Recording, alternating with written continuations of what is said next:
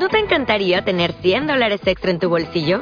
Haz que un experto bilingüe de TurboTax declare tus impuestos para el 31 de marzo y obtén 100 dólares de vuelta al instante. Porque no importa cuáles hayan sido tus logros del año pasado, TurboTax hace que cuenten. Obtén 100 dólares de vuelta y tus impuestos con 100% de precisión. Solo con Intuit TurboTax. Debes declarar para el 31 de marzo. Crédito solo aplicable al costo de la presentación federal con TurboTax Full Service. Oferta sujeta a cambios o cancelación en cualquier momento. Capítulo 40. Vanessa iba a convertirse en una mujer aterrorizada que corría para salvar la vida. Tenía que encajar en el papel. Corrió colina abajo, dobló hacia el camino de entrada, cerró los ojos y se tiró al suelo sobre su rodilla izquierda golpeando el cemento. La piel se le rajó tal como esperaba, y el corte empezó a sangrar. Se levantó dando traspiés, se quitó un zapato y se dejó caer adrede entre los arbustos. Se protegió instintivamente la cara con las manos, pero cuando miró tenía rasguños y arañazos por todas partes. Rodó por el suelo para asegurarse de que hubiera ramitas y una o dos briznas de hierba en el pelo y tierra en el rostro. La rodilla le daba punzadas, un pequeño precio a pagar por los millones que heredaría. Volvió a mirar la hora solo para ver cuánto tiempo le quedaba. No había pensado en rasgarse la ropa, pero al ponerse en pie tambaleándose, oyó que se le rompía la falda. Buen complemento, pensó, y la desgarró un poco más. Casi era el momento de hacer la llamada. Ya había trasladado el coche de Ewan hasta el final del camino, al pie de la colina, y había aparcado el suyo detrás. Tenía que estar a salvo cuando la casa estallara, y entonces ella podría contar a la policía que, como Ewan había bloqueado el camino de entrada, no pudo acercarse más. El plan estaba lleno de detalles. No había que pasar nada por alto. Resultó irónico que se cayera precisamente cuando estaba tan solo a un par de metros de la puerta de su coche. Incluso se golpeó la frente con el guardabarros. Abrió la puerta y se deslizó en el asiento del conductor. Clavó la mirada en el reloj mientras pasaban los segundos. Faltaban menos de tres minutos. Una sincronización perfecta. Alzó la vista hacia la vieja mansión victoriana de ladrillo, en lo alto de la colina, y rió para sus adentros. Qué ridículo pensar que ella podía desear esa monstruosidad. En 30 años, el viejo no había hecho nada para conservarla ni modernizarla. Era un monumento enorme y feo a su vida egoísta y mezquina.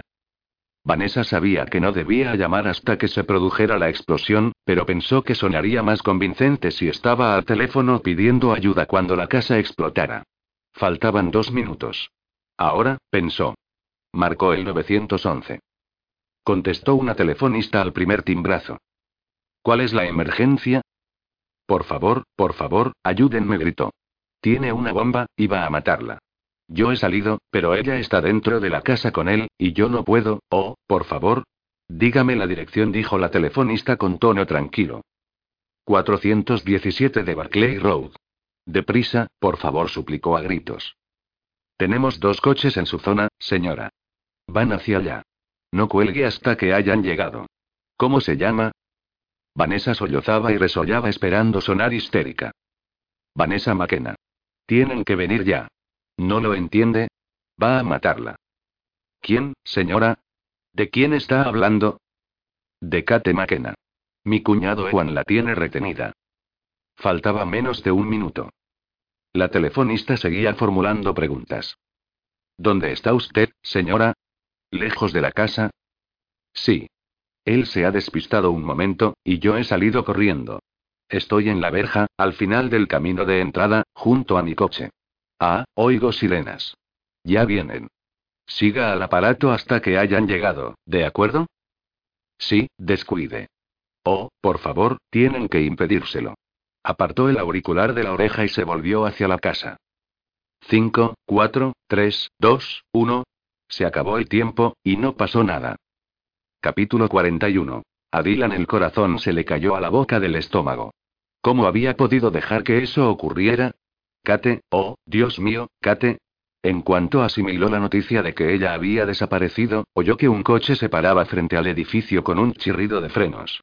El agente Kline le había dicho que se encontrarían en Smith Wesson, pero no bajó del vehículo. Aporreó repetidamente el claxon. El guarda jurado que había abandonado su puesto se apartó de un salto justo a tiempo, de lo contrario Dylan lo habría atropellado al salir disparado por la puerta. Ahora su cerebro llevaba el piloto automático. Kline gritó a través de la ventanilla bajada. Suba. Vamos, vamos. Se inclinó a través del asiento y abrió la puerta del pasajero. Dylan se metió dentro de un salto. Aún no había cerrado la puerta cuando Kline apretó el acelerador. El coche arrancó como una bala. Kate ha desaparecido, rugió Dylan. Ya lo sé, dijo Kline. Me han informado. Sé dónde está, explicó, rezando para no equivocarse. La policía de Savannah ha registrado una llamada. Vanessa se ha marchado del hospital diciendo que tenía una emergencia. Iba a reunirse con Ewan en la casa de Compton. Estos días estaba viviendo ahí, y tengo la impresión de que Kate está con ella. Por eliminación añadió a toda prisa. Se pasó un semáforo en rojo, giró a la izquierda y tomó la otra calle a toda velocidad. ¿Vanessa ha dicho a alguien a dónde iba? Podría ser un montaje, dijo Kline. Sí, es lo que estoy pensando, dijo Dylan, intentando entender toda esa información. Los dos sabían que Kate podía estar muerta, pero ninguno expresó su miedo en voz alta. Kate tiene que estar con Vanessa, soltó Dylan. Y si no es así, no sé a dónde pueden haberla llevado. No tenía que haberla dejado sola. Debía haberme quedado. Ya estamos cerca, señaló Kline. Y todas las unidades disponibles van para allá. Llegaremos a tiempo. Dobló otra esquina sobre dos ruedas, se puso derecho y aceleró con un chirrido de neumáticos. Dylan sacó el arma de la funda, hizo saltar el cargador, lo inspeccionó y lo volvió a meter empujándolo con la palma de la mano. Si alguien ha hecho daño a Kate, lo mataré. Y no va a ser algo limpio ni rápido. El exabrupto de Dylan puso nervioso a Kline. No olvide que soy un agente federal, ¿vale? No me diga que va a matar a alguien. Eso se conoce como asesinato premeditado. Usted es detective. Lo sabe muy bien. Dylan guardó de nuevo el arma en la funda. ¿No puede ir más rápido? dijo con ansiedad. La radio del coche de policía que Kline había requisado cobró vida entre chisporroteos al informar de la llamada al 911 de Vanessa. Dylan oyó la palabra bomba. Fue como si le hubieran propinado un puñetazo demoledor en el estómago. La misma voz anunciadora del parte empezó a enviar a la zona coches de policía, ambulancias y camiones de bomberos. Kline estableció contacto y dio al operador su hora de llegada prevista. Tomaron una congestionada calle de cuatro carriles pasando a los demás vehículos como una exhalación. La mayoría de los conductores se hacían a un lado al oír la sirena, pero algunos o no la oían o no hacían caso. Kline cambiaba de carril con la habilidad de un piloto de carreras. Dylan aún creía que podía hacerlo mejor, ir más rápido. Vanessa decía que Ewan tenía una bomba, ¿no? Dijo Kline. No es Ewan, gritó Dylan. Lo sé, lo sé, dijo Kline. Me ha convencido, lo que trato de decir es que no creo que haya explotado todavía. Si fuera como las otras dos, ya la habríamos oído. Sí, es cierto. Dylan llegó a sentir una pizca de esperanza. Yo nunca le dije. ¿De qué habla? Pero Dylan le dijo. Está perdiendo velocidad. Y una mierda. Ya estamos llegando. La brigada antiexplosivos debería estar justo detrás de nosotros. Maldita sea, otra bomba. Hemos de pillar a ese gilipollas. Kline divisó por el retrovisor de una ambulancia zigzagueando entre el tráfico. Otro giro por aquí delante y luego todo recto algo más de un kilómetro, dijo. En este barrio de lujo, las casas están muy dispersas, mejor, porque no quiero ni pensar, se calló, pero no a tiempo. Dylan completó la reflexión. Si las casas estás muy apiñadas y estalla la bomba, los efectos catastróficos son mayores. ¿Cree que no conozco el problema? Espetó. Kline le replicó de igual que. No quiero que mi problema sea usted, ¿entendido? Está liado con Kate, ¿verdad? Se nota claramente en su voz y en su cara. Estar implicado emocionalmente lo convierte a usted en un peligro.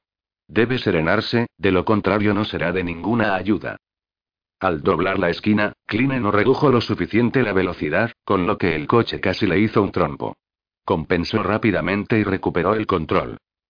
Kline, cuando esto haya terminado, vuelva a la autoescuela, hágame caso. Conduce usted como una vieja. Voy a 100 por una calle residencial.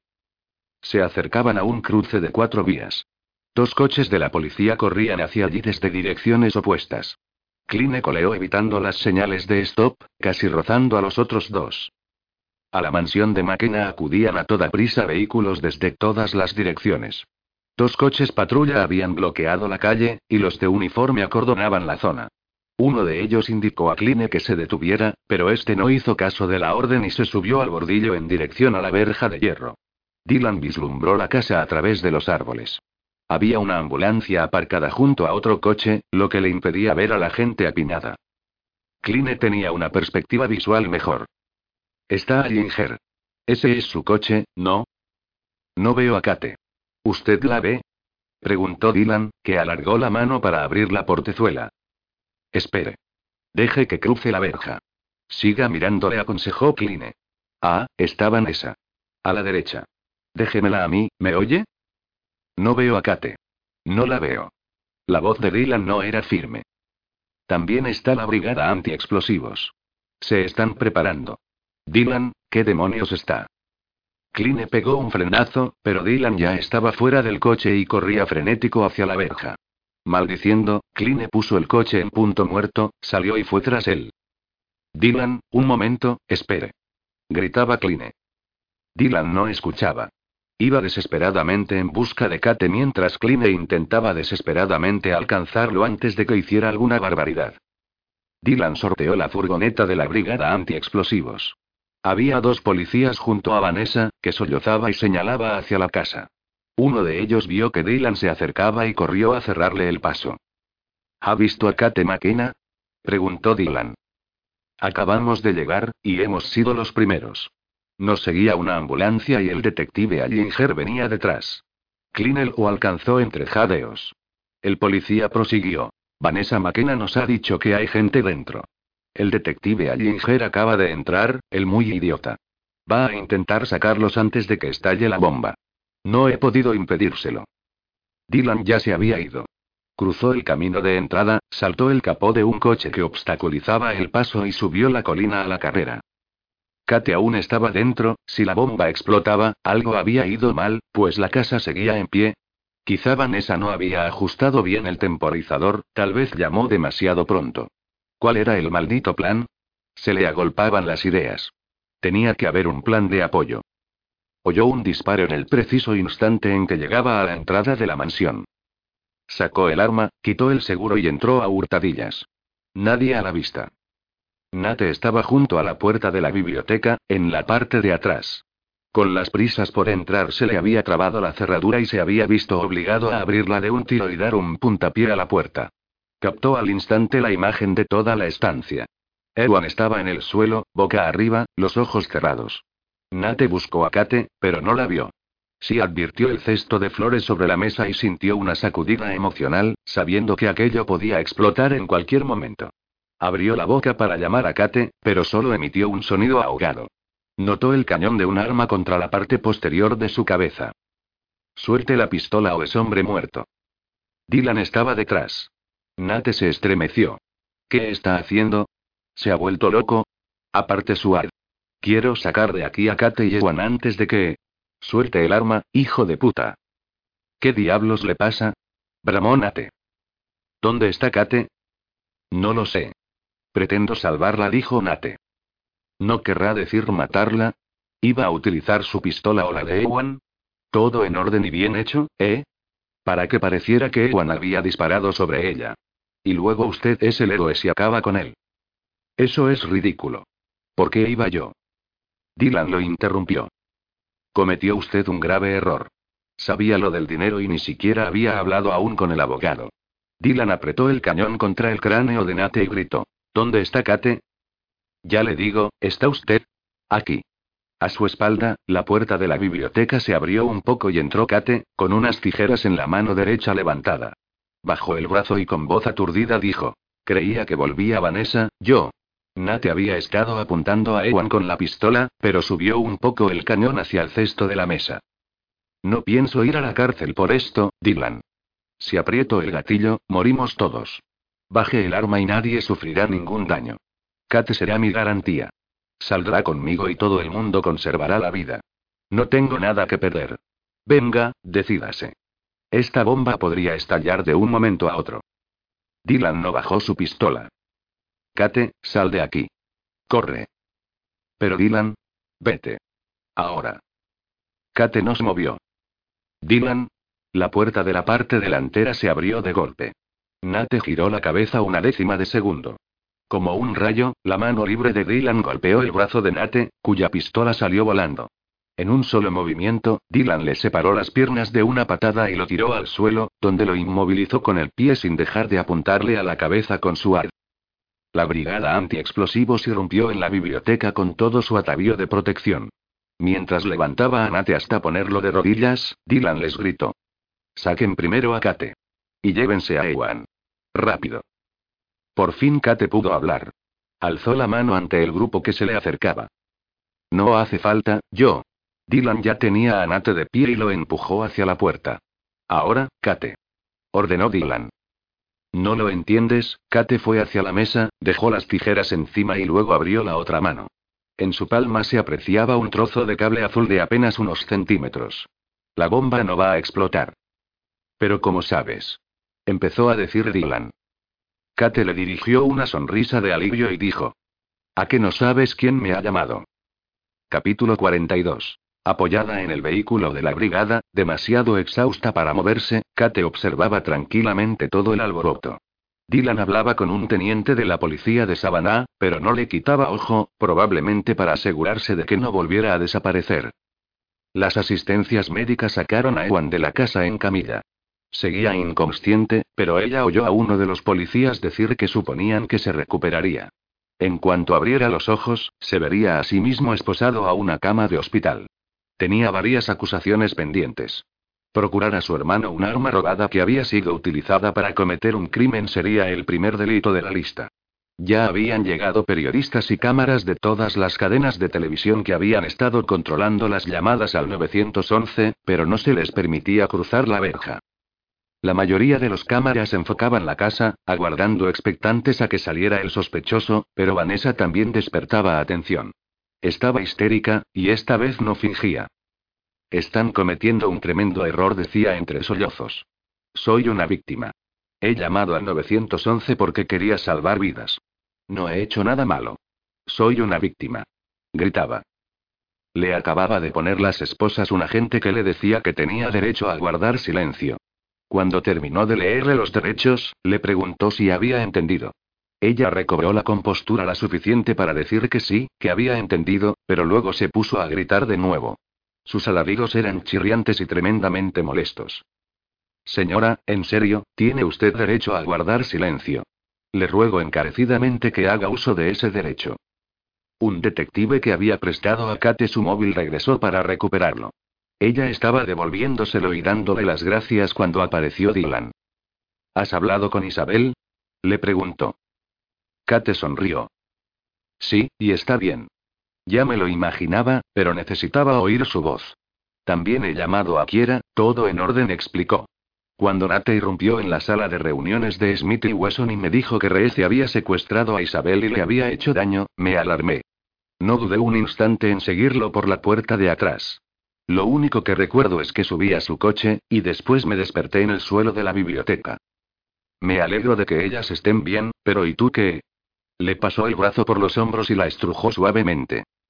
Yo también le aseguró Kate. Levantó la vista hacia la casa y preguntó: ¿Por qué tardan tanto en sacar a Nate? Se están ciñendo a las normas, contestó él. No ha pasado tanto rato. Te mueres de ganas de salir de aquí, ¿no? ¿Podemos irnos ya? Preguntó Kate. No. Dos sanitarios cruzaron a toda prisa el camino de entrada en dirección a Kate. Dylan los vio venir. Quieren hacerte una revisión, le dijo. Estoy bien, en serio. Al oír su protesta, uno de los asistentes dijo. Tenemos que ver cómo está, sus órganos vitales y todo eso. Le enfocó los ojos con una linterna de bolsillo. Pupilas no dilatadas. Kate, ve con ellos. Te espero aquí, dijo Dylan. Aunque ella insistía en que no hacía falta, fue con los asistentes a la ambulancia y dejó que le tomaran la presión y el pulso. Admitió para sus adentros que no se sentía demasiado bien. Estaba segura de que las náuseas no se debían a la droga que le habían administrado. Conocer la verdad sobre Nate Allinger la había puesto enferma. No dijo nada a los enfermeros sobre su estómago revuelto. En cuanto la hubieron declarado apenas algo desmejorada, un enfermero le tendió la mano y la estaba ayudando a salir de la ambulancia cuando Kate levantó la vista y vio a varios hombres saliendo de la casa. Eh, están bajando al sospechoso. Vaya, parece que el detective con el que estaba usted lo está esperando. Y le mira a la cara. El enfermero se dirigió a su compañero. Creo que aquí aún no hemos terminado el trabajo. Dylan se volvió, y Kate alcanzó a verle la cara. Echó a correr hacia él, rezando para que no hiciese ninguna locura. No, no lo haría. No llevaba la mano pegada al arma. Buena señal, ¿no? Y tenía los brazos cruzados. Por la postura parecía relajado. No era señal suficiente. Ojalá pudiera volver a verle la expresión del rostro. Entonces estaría segura. Dylan. Gritó ella. Quédate donde estás, Kate. Ella posó la mano sobre el brazo de él. ¿Desde cuando te he hecho caso? Kate, en la voz de Dylan se apreciaba un tono de advertencia. La ambulancia estaba a unos tres metros detrás de ella. Dylan la agarró de la mano y prácticamente la arrastró hacia el vehículo. Entra. Kate se mantuvo firme. No vas a hacer ninguna estupidez, ¿verdad? No. No estaba segura de si creerle. No le hables siquiera, le advirtió Kate con tono de suave amenaza.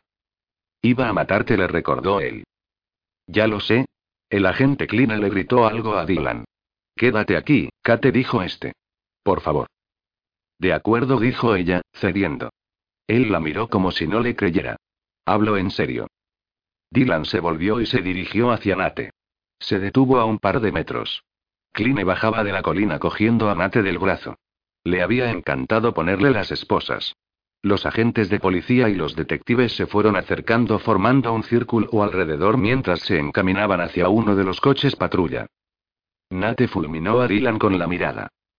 Nunca van a probar que soy culpable. No tienen nada, ninguna prueba. Lo que tenemos es suficiente, señaló Kline con buen humor. Sea lo que sea, será circunstancial, insistió Nate. A Dylan la sonrisa no acababa de llegarle a los ojos. Seguro que habrá tenido sus dificultades, ¿no? Pensaría que todo iba a ser la mar de fácil. Una bomba, y boom. Problema resuelto. Kate muerta antes de enterarse de lo del testamento. Se equivoca. ¿Desde cuándo está en la policía de Savannah? Preguntó Kline a Nate. Dylan respondió por él. El tiempo suficiente para conocer a Vanessa y empezar a revolcarse con ella. Era de dominio público que ella se acostaba con cualquiera. Y yo averigüé con quién. Usted urdió su plan y se trasladó al distrito de Charleston, dijo Kline.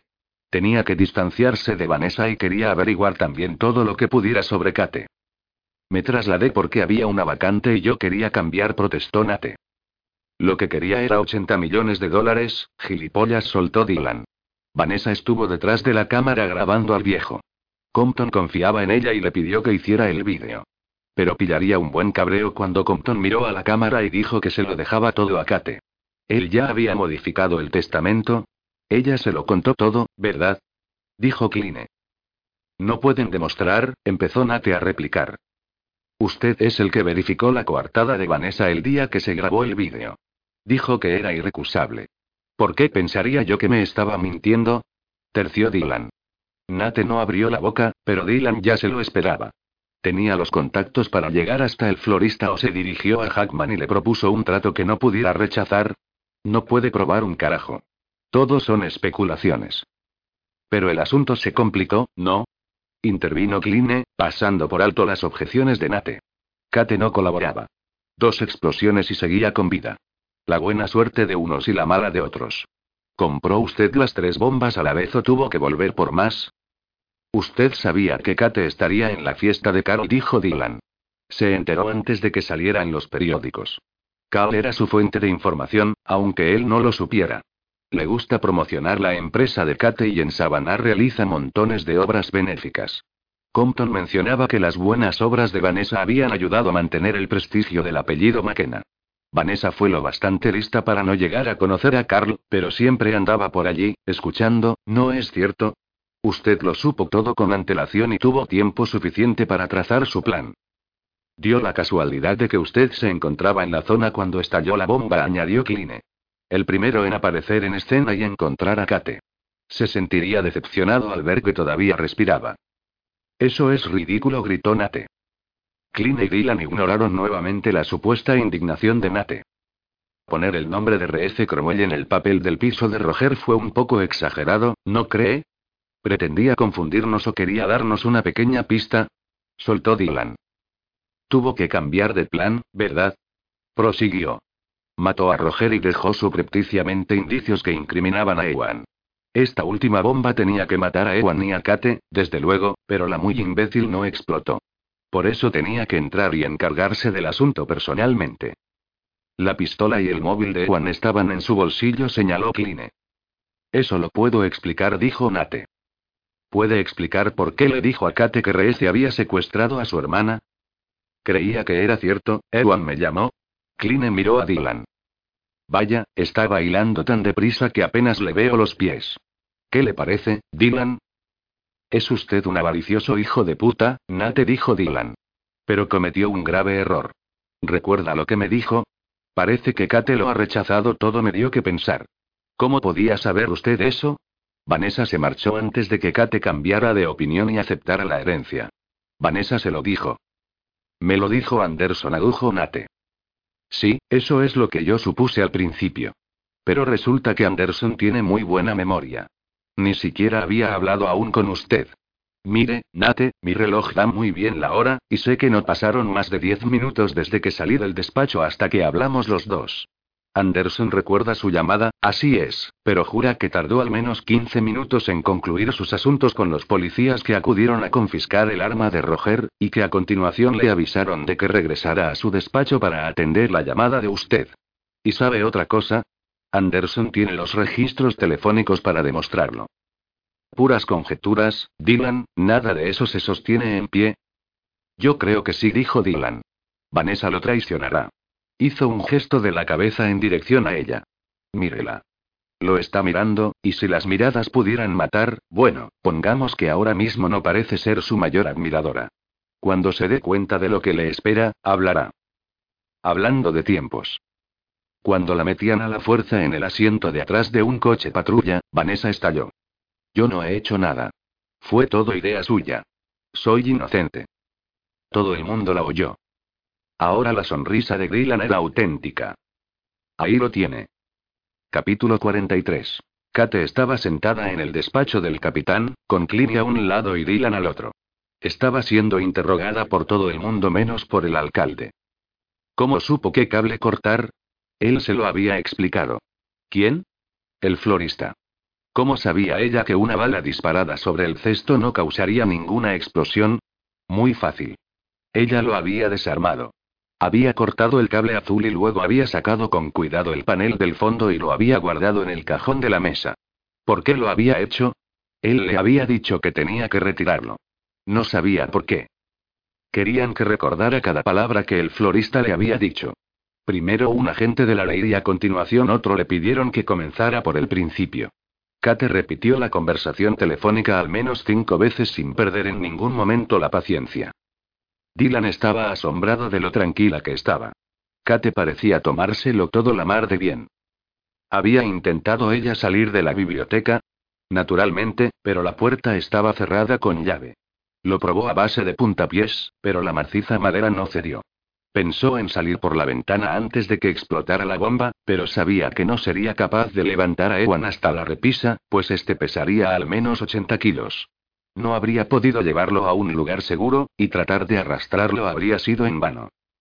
El tiempo era clave. Kate comprendió que no había elección. Tenía que desmontar el cesto. Todos sabían que sí tenía una opción. Podía haber corrido y salvarse solo ella. El hecho de que ni se le pasara por la cabeza abandonar a Ewan era un testimonio harto significativo de su personalidad. Dylan estuvo todo el rato a su lado, tratando de reducir las preguntas al mínimo. En cuanto observó que la policía y el FBI tenían toda la información que necesitaban, puso fin al interrogatorio y la sacó de allí. Kate estaba agradecida por el rescate. Hasta el momento su día había sido horroroso, y aún no había terminado. Exactamente a las 7, Kate y Dylan entraban en el bucete de Smith y Wesson. Durante las dos horas siguientes, Kate escuchó educadamente a los petulantes y condescendientes asesores y contables de Compton mientras le daban a conocer sus informes. Dylan estaba sentado a su lado con los brazos cruzados, permaneciendo en silencio al tiempo que asimilaba la situación. La actitud de aquellos hombres, con sus trajes oscuros, sus camisas blancas y sus corbatas clásicas, era desconcertante. Se comportaban como si el dinero les perteneciera en régimen colectivo y se limitaban a seguir la corriente a Kate explicándole lo que habían hecho en el pasado y lo que harían con la herencia de ella en el futuro. Querían que Kate firmara unos formularios que les autorizaban a continuar su tutela financiera, aunque todos le aseguraban que ella recibiría informes anuales que la mantendrían al tanto de todo. Cuando terminaron de alardear, fueron testigos de cómo ella firmaba los documentos que Anderson había preparado en virtud de los cuales Kate aceptaba formalmente la herencia. En cuanto hubo concluido la operación, el abogado anunció que no había más estipulaciones y que habían sido cumplidos todos los deseos de Compton. Los hombres empezaron a recoger sus cosas con la idea de marcharse, pero Kate les hizo una señal para que permanecieran sentados mientras ella se ponía en pie para dirigirles unas palabras. Primero, les dio afablemente las gracias por su trabajo y su dedicación y luego les dijo que ya no iba a necesitar más sus servicios. Casi todas las barbillas de la sala quedaron colgando. Anderson conservó la serenidad, aunque parecía con ganas de aplaudir entusiasmado. Uno de los asesores se levantó de un salto. ¿Qué hará usted con todo ese dinero? Otro se puso de pie y protestó. Compton no quería que usted despilfarrara lo que él acumuló durante su vida, y a mí, bueno, a nosotros, nos preocupa su falta de experiencia en el ámbito de las finanzas, ¿no acabará haciendo exactamente eso? ¿Derrocharlo? Los asesores empezaron a hablar todos a la vez, y Anderson alzó la mano. Lo que la señorita McKenna decida hacer con su herencia ya no les concierne. Pueden ustedes mandar sus últimas facturas a este despacho, que yo las revisaré. A la desesperada, uno de los hombres se dirigió a Dylan. Seguramente usted sabe que esto es un error. Hable con ella, dijo con tono exigente. Sin descruzar los brazos, Dylan se reclinó en la silla y con una sonrisa divertida se limitó a encogerse de hombros. La cara del airado asesor adquirió el color rojo de las rayas de su corbata. ¿Pero tiene ella alguna idea de lo que hará con? Sí, interrumpió Kate. Sí la tengo. Fue recogiendo los papeles dispersos por la mesa mientras se explicaba. Lo voy a regalar. ¿Todo? preguntó el hombre, incrédulo. Pero, pero, farfullaba otro. ¿A quién se lo va a dar? preguntó un tercero. Parecía encontrarse realmente mal. Tengo varias ideas, respondió ella. Y antes de tomar cualquier decisión lo discutiré con mis hermanas, pero me inclino por la investigación científica. Mi madre murió a causa de una terrible enfermedad, precisó. También estoy pensando en una nueva ala de oncología para el hospital de Silver Springs. Pero sea como fuere, una cosa es segura. Aquello en lo que se use el dinero llevará el nombre de mi madre, Lea McKenna. Parecían horrorizados. Compton se revolverá en su tumba, soltó con desdén el hombre de la corbata a rayas rojas. Ni siquiera consideraba que ella formara parte de su familia. Kate se dirigió a la puerta, pero al oír el último comentario se volvió. Lo pensó un instante antes de responder. Gracias. Es maravilloso oír eso. Capítulo 44. A Kate nunca le había parecido tan fantástico regresar a casa.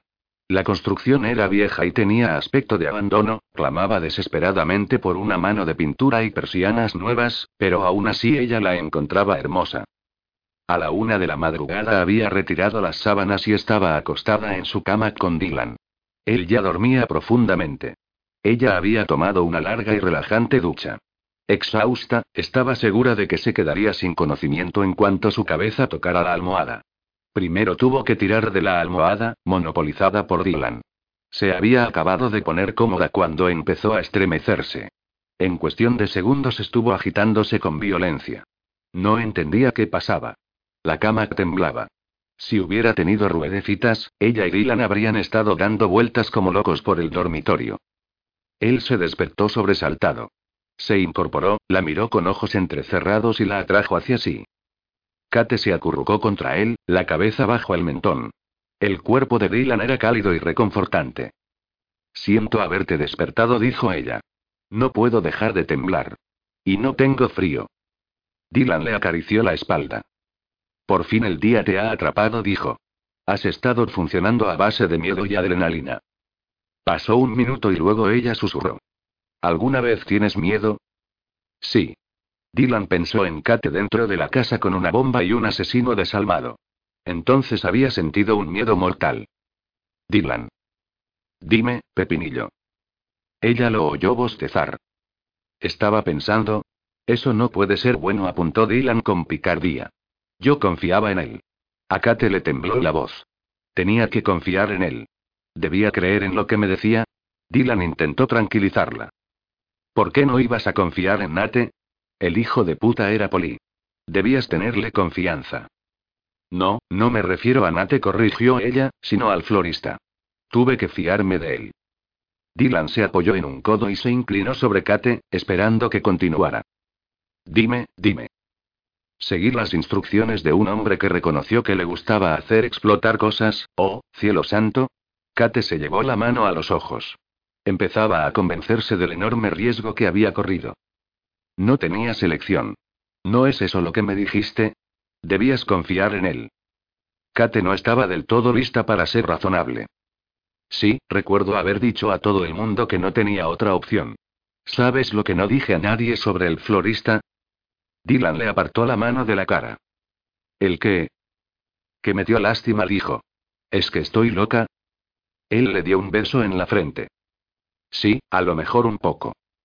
Kate pensó en el cesto de flores y en lo aterrorizada que se había sentido al cortar el cable azul. De este pensamiento saltó a otro, y de repente se mostró furiosa con Dylan. Él trató de besarla, pero ella lo apartó y dijo. Irrumpiste en aquella casa sabiendo que había una bomba que iba a explotar de un momento a otro. Podías haber muerto. ¿Por qué hiciste esa estupidez? Tú estabas dentro. Por eso. A Kate se le llenaron los ojos de lágrimas. Estaban los de la brigada antiexplosivos. Tenías que haber. Tú estabas dentro, repitió Dylan con firmeza. Kate cabeceó. Corres riesgos estúpidos, Dylan. He oído antes ese reproche, de ti, para ser más exactos. Dylan intentó capturar de nuevo la boca de Kate con la suya, pero ella lo evitó. Cuando yo he. Él exhaló un suspiro. En el hospital de Boston, después de mi operación, quizás el día después. Me desperté y te vi. Me sentí bien al saber que estabas ahí, pero no entendí por qué. Eras siempre tan insoporta. No es verdad. Kate fingió enfado. Siempre que ibas a Nathan's Bay hacías algo para fastidiarme. Kate alcanzó a percibir la sonrisa en la voz de Dylan. Ponme un ejemplo. Si cogías el teléfono y era para mí, te inventabas las historias más estrafalarias, dijo Dylan. No es cierto, replicó ella a la defensiva. Le dijiste a Hanei Kayan que me había alistado en la legión extranjera. Bueno, quizás una vez, pero si ella fue tan tonta para creerse eso, para empezar no deberías haber salido con ella. Perdí un montón de novias por tu culpa. Le besó el lóbulo de la oreja. Pero lo peor que hacías. ¿Sí? No me hacías caso, Kate. Me volvías loco. Dylan soltó un bostezo exagerado. ¿Crees que después podrás dormir? ¿Después de qué? No tuvo necesidad de explicarlo. Su cuerpo ya estaba cubriendo el de ella. A las 10 de la mañana siguiente, Dylan entraba en el despacho del jefe Drummond. El jefe estaba impaciente por hablar con él. Cierre la puerta y siéntese, dijo Drummond. Quiero saberlo todo. ¿Había despertado a Ginger en usted alguna sospecha? Dylan dejó el arma y la placa sobre la mesa. No contestó.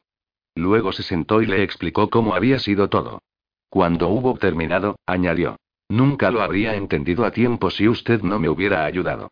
Yo no quería ir a la policía de Sabana basándome en poco más que una intuición, teniendo en cuenta además que él había trabajado allí. Trumonda sintió. Cuando usted me preguntó si podía pedirme un favor y me reveló ese curioso comentario que hizo a Ginger, que se había enterado de que Kate había rechazado el dinero, dijo Dylan completando la frase. En efecto. Entonces usted ya sospechaba. Simplemente se resistía a la idea. Yo solo ayudé un poco. Tras 40 años dedicados a hacer cumplir la ley, he aprendido a hacer un par de cosas, una de las cuales es obtener información deprisa.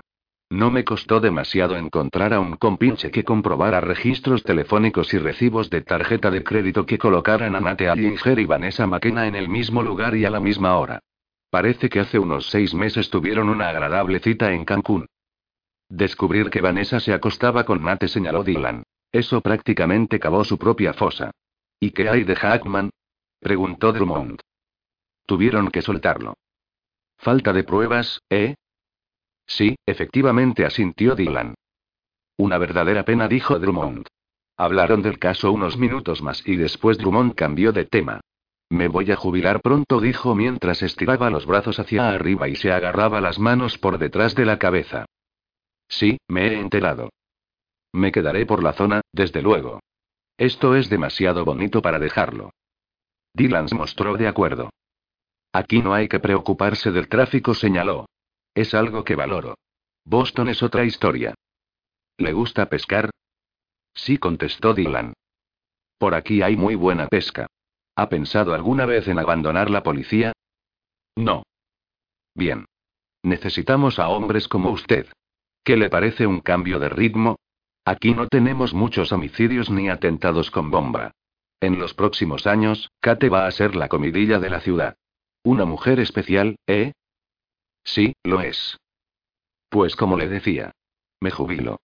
Seguramente aguantaré otros seis meses. ¿Cómo lo ve? ¿Es tiempo suficiente? Drummond sonreía. Dylan se había marchado. Kate se estaba despertando cuando oyó cerrarse la puerta principal. Se irguió de repente en la cama. Luego un coche se puso en marcha, y ella se sintió furiosa en el acto. ¿Cómo podía irse sin decirle siquiera hasta luego? Eso sí que no murmuró. Se quitó la sábana de encima de golpe y saltó de la cama dispuesta a correr tras él y cantarle las cuarenta por no haberse tomado la molestia de despedirse. Por suerte, entró en razón antes de salir del dormitorio. Dios santo, iba totalmente desnuda. Sería un bonito recuerdo. Una ex amante gritando enloquecida y desnuda, persiguiéndole por la calle. Pensó que seguramente le habría dejado una nota, pero no tenía ninguna prisa por leerla. Le rompería el corazón. Se tomó su tiempo para vestirse y finalmente bajó las escaleras. Pasó frente a la bolsa de él. Ahora se sentía como una idiota. Después de todo, Dylan no se había marchado a Boston. Pero se iría ese mismo día. Había hecho el equipaje y estaba listo, ¿no? Se lo confirmó una nota en la cocina. Dylan había escrito en un trozo de papel el número de vuelo y la hora. Y encima el teléfono de la compañía aérea. Sabía que esto pasaría, se dijo en silencio. Emitió un suspiro. Sí, lo sabía, pero eso no volvía a las cosas más fáciles. ¿Cómo iba a despedirse de él? Se sentía hecha polvo solo de pensarlo. Si lloraba, sería humillante. No dejes que llore. Habrá mucho tiempo para ello cuando se haya marchado. Era ridículo seguir preocupándose por eso ni un solo instante más. Él se iba, y ya está. Desayuno. Sí, se prepararía el desayuno, lo que haría cualquier persona normal y razonable. Y cuando hubiera terminado, empezaría su día, y el resto de su vida, su solitaria, lastimosa, estúpida y autosuficiente vida. Cogió de la despensa un bote de copos de avena y lo abrió. No se molestó siquiera en echar algunos en un cuenco. Se quedó de pie junto al fregadero, contemplando el jardín cubierto de maleza mientras comía cereal seco. ¿Cómo se despediría Dylan? Con estilo, supuso. Sí, estilo. Al fin y al cabo, era un profesional. Con tanta experiencia, se sabría la rutina al dedillo. Con los años habría dado un beso de despedida a innumerables mujeres. Y ahora Kate era una de ellas. ¿Cómo había podido ser tan estúpida? Si tenía el corazón destrozado, era solo culpa suya. Dylan no la había engañado para enamorarla. Kate sabía que era él. Kate había pasado muchos fines de semana en Nathan's Bay con Jordan y los Buchanan, y cada fin de semana que Dylan y sus hermanos se reunían con ellos, el teléfono no paraba de sonar. Siempre eran mujeres y siempre preguntaban por Dylan. Eso la ponía histérica. Él todavía la ponía histérica. Kate se concentraría en mantener controladas sus emociones hasta que Dylan se fuera. Seguramente se le ocurriría algo ingenioso que decir, ojalá le llegara la inspiración de un momento a otro. Oyó que se abría la puerta principal. Kate. gritó él.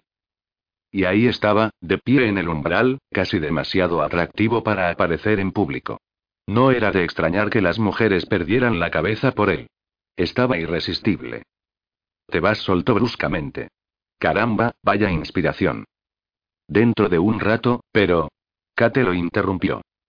Por favor, no hace falta que des explicaciones. Agradezco tu ayuda en, bueno, ya sabes, esta locura, pero ya ha llegado la hora de que regreses a casa. Tu vida está en Boston, Dylan. A Dylan le brillaban los ojos. ¿Qué estaba él pensando? ¿Y qué le hacía tanta gracia? Las despedidas no eran divertidas. Y la mía está aquí, prosiguió Kate. No voy a trasladar mi empresa de Boston. Yo soy de aquí. Tras ver ese vídeo supe que yo no era como Compton, y escucharlo me permitió darme cuenta de que no quiero ir por el carril rápido ni quiero obsesionarme con mi empresa. La expandiré, pero a mi ritmo. De todos modos, añadió, a veces estaré en Boston visitando a Jordan y seguro que nos encontraremos. Será inevitable. No quiero que lo sucedido entre nosotros, ¿por qué sonríes? No me vas a salir con lo de que aquello fue entonces, ahora es esto, ¿verdad? Adiós soltó. Es todo lo que quería decir. Kate consideró la posibilidad de darle un beso en la mejilla y decirle que le echaría de menos, pero decidió que no. Si se acercaba demasiado, seguramente se arrojaría a sus brazos y se pondría a llorar. Ya me toca a mí. Dijo él. Ahí viene, pensó ella. El adiós zalamero. Sí, claro, dijo preparándose para lo peor. Dylan estaba apoyado en la puerta con gesto de indiferencia, como si tuviera todo el tiempo del mundo para plantarla. Cuando era pequeño detestaba los pepinillos.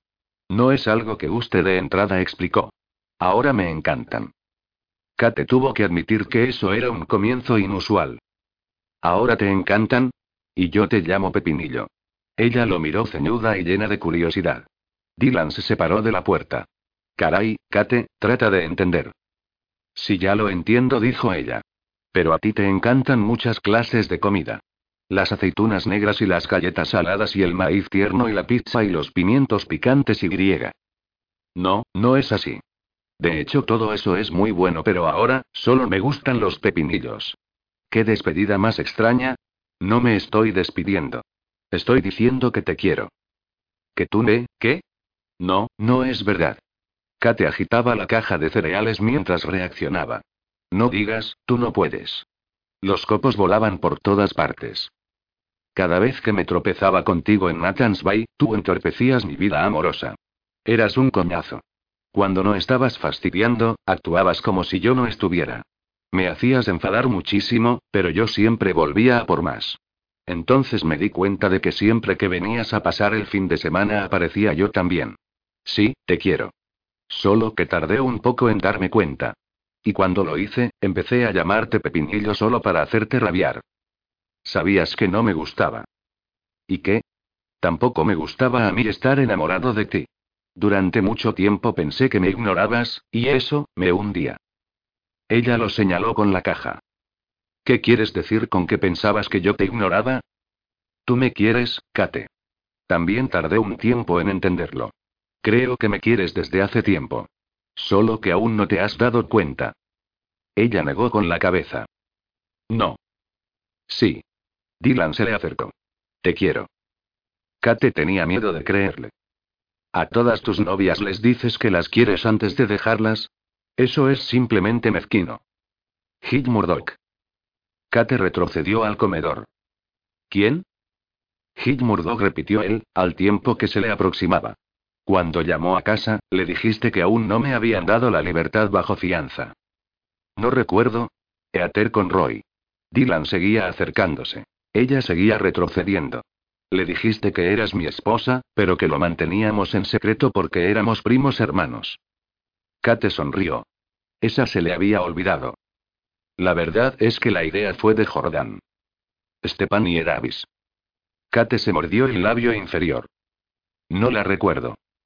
No pude salir con ella porque yo tenía la peste bubónica y estaba en cuarentena, le recordó él. Esas constantes llamadas irritaban a la gente. ¿A quién, por ejemplo? Por ejemplo, a tu madre. Durante un par de segundos, Dylan pareció totalmente incrédulo y luego estalló en una carcajada. ¿Mi madre? Kate se encogió de hombros. Quizá también me irritaban a mí, admitió. En la satisfacción de Dylan se apreciaba un exceso de arrogancia. Kate agitó la caja de cereales frente a él. Salieron despedidos por todas partes. Unos cuantos aterrizaron en la araña que colgaba sobre la mesa del comedor. Otros dos acabaron en el pelo de ella. Nunca antes se había comportado así, pero tampoco se había sentido así antes. Dylan la acorraló en el rincón. La única salida era a través de él. ¿Y por qué te irritaban tanto, Kate? Ella tenía miedo de creerle. Él no podía amarla, ¿o sí? Había solo un modo de averiguarlo. El compromiso. Si había algo capaz de hacerlo desaparecer, era la verdad. Porque te quiero, dijo ella. Pero él no desapareció. Se limitó a sonreír. Meneando la cabeza y frunciendo el entrecejo, Kate repitió. Te quiero. Ahí está la puerta. Dylan colocó las manos a uno y otro lado de Kate y se inclinó. Tenía la boca apenas a un par de centímetros de la de ella cuando susurró. Cásate conmigo. Epílogo. Un espléndido viernes por la tarde, Kate y sus hermanas Isabel y Kiera entraron en el First National Bank de Silver Springs y echaron a perder alegremente tres vidas. Fue efectivamente un día magnífico. Siguiendo las instrucciones de Kate, Anderson había tenido una larga charla con el nuevo director del banco, Andy Radcliffe, y había concertado la reunión. En el despacho de Radcliffe se juntó un grupo ciertamente numeroso. El antiguo contable de Lea McKenna, Tucker Simmons la rata y su insulsa mujer, Randy, estaban esperando lo que creían que sería el traspaso de la empresa de Kate a sus manos. También estaba Edward Guayace, el encargado de préstamos que había añadido algunos extras a los documentos que había firmado Lea. El jefe de Drummond aguardaba en el vestíbulo a las hermanas, a las que siguió al despacho. Isabel y Kiera no quisieron sentarse. Permanecieron de pie con el jefe junto a la puerta. Kate no se tomó la molestia de presentarse ni decir hola. Se limitó a entregar al director una carpeta. Dentro encontrará los papeles del préstamo que firmó mi madre, Lea McKenna. Observará que hizo una lista de todos sus bienes. Por favor, lea ahora la copia del original archivado aquí en el banco. ¿Ha entrado usted en los archivos del banco? protestó Wallace. Eso es ilegal. ¿Ilegal? ¿Ha oído eso, jefe Drummond? Dijo Kate. Radcliffe impidió a Ugayace decir nada más. Yo saqué el expediente para la señorita McKenna. Se volvió hacia Kate. Bien, ¿qué puedo hacer por usted? ¿Ha visto lo que alguien añadió? Dijo ella. Quien quiera que modificara el documento ni siquiera se molestó en imitar la letra de mi madre. Y todos los demás bienes, incluida la empresa de Kate McKenna, leyó Radcliffe. Sí, no hay duda de que esto se añadió después. Todos miraron a Guayace, que se puso en pie de un salto. Ahora me acuerdo. Se me olvidó agregar eso. Tras investigar, sí, investigar, descubrí que Lea McKenna era socia en la empresa de Kate McKenna. Perdone la interrupción, pero ¿quién es usted? preguntó Randy Simmons a Kate. Kate se negó a responder a la mujer. Lo hizo el jefe Drummond por ella. Es Kate McKenna, precisamente. Randy cogió su bolso. Tucker, creo que deberíamos irnos. No hay ninguna razón para quedarnos. Siéntense inmediatamente, ordenó Drummond. ¿Puedo echar un vistazo a estos documentos? pidió Tucker. Se sacó las gafas del bolsillo y se las puso. Se inclinó hacia adelante y advirtió la excelente letra y las anotaciones de Guayace. Seguramente vería la prueba incriminatoria, pues de repente se puso tenso. Echó la cabeza bruscamente hacia atrás y discreta pero nerviosamente indicó a Guayace que se callara. Intentó ser sutil mientras meneaba un poco la cabeza, tosía para llamar la atención del otro, y, con los ojos como platos, cabeceaba sin parar. La clara indirecta no fue captada debidamente. Guayace arremetió con todo, ahora en plan gallito, pues estaba seguro de que nadie podía demostrar que él hubiese hecho nada malo. Esto es solo un enorme malentendido. Añadí la empresa de Kate McKenna a la lista de bienes, de lo cual informé a la señora McKenna. Se lo notificó a mi madre, señaló Kate. Tucker tosió y negó otra vez con la cabeza. Desde luego que sí, dijo Vallace. La llamé y le expliqué el cambio por teléfono, y ella se pasó por el banco para firmar con sus iniciales. Se volvió hacia Radcliffe y añadió. Me gusta ser meticuloso y trato de hacerlo todo ciñéndome estrictamente a las normas. Verá que al pie de la página apunté la hora y la fecha en que hablé con la señora McKenna. ¿Habló usted con mi madre? inquirió Kate. Menos agitar la mano, Tucker hacía todo lo que podía para que Guayace dejara de hablar. Sí, por supuesto que hablé con ella. Eso tuvo que ser ciertamente complicado. No, en absoluto. Según la fecha que anotó, usted habló con mi madre tres semanas después de su muerte. Kate perdió definitivamente la calma. Mi madre se estaba muriendo y usted lo sabía. Ella fue a solicitarle un préstamo para poder pagar sus facturas médicas. Y usted vio allí una oportunidad y la aprovechó. La conectó con Tucker Simmons y su esposa, y entre los tres tuvieron el asunto arreglado. ¿Creía usted que Kate refinanciaría el préstamo y aceptaría sin más? Preguntó Kiera. ¿O pensaba más bien que para cuando lo hubiera descubierto y se hubiera dado cuenta de lo que había hecho usted ya sería demasiado tarde? Terció Isabel. Debería darle vergüenza, le espetó. Nuestra madre nunca habría puesto en peligro la empresa de Kate. Jamás. ¿A cuántos más ha desplumado? Soltó Kate. No se preocupe, Kate. Yo lo averiguaré, dijo Drummond. Si pierdo mi trabajo por culpa de estas acusaciones falsas, comenzó a decir Wallace. Drummond lo interrumpió. Dudo mucho que pueda hacer su trabajo en la cárcel. Tucker, llévame a casa. Ahora suplicó Randy. No, no se van a ir todavía, dijo Drummond. El fiscal ha estado ocupado toda la mañana leyendo las pruebas. Creo que primero tendrá algunas cosas que decir sobre acusaciones de conspiración. ¿Me acompañan a la comisaría? Drummond condujo a los patéticos sospechosos fuera del banco.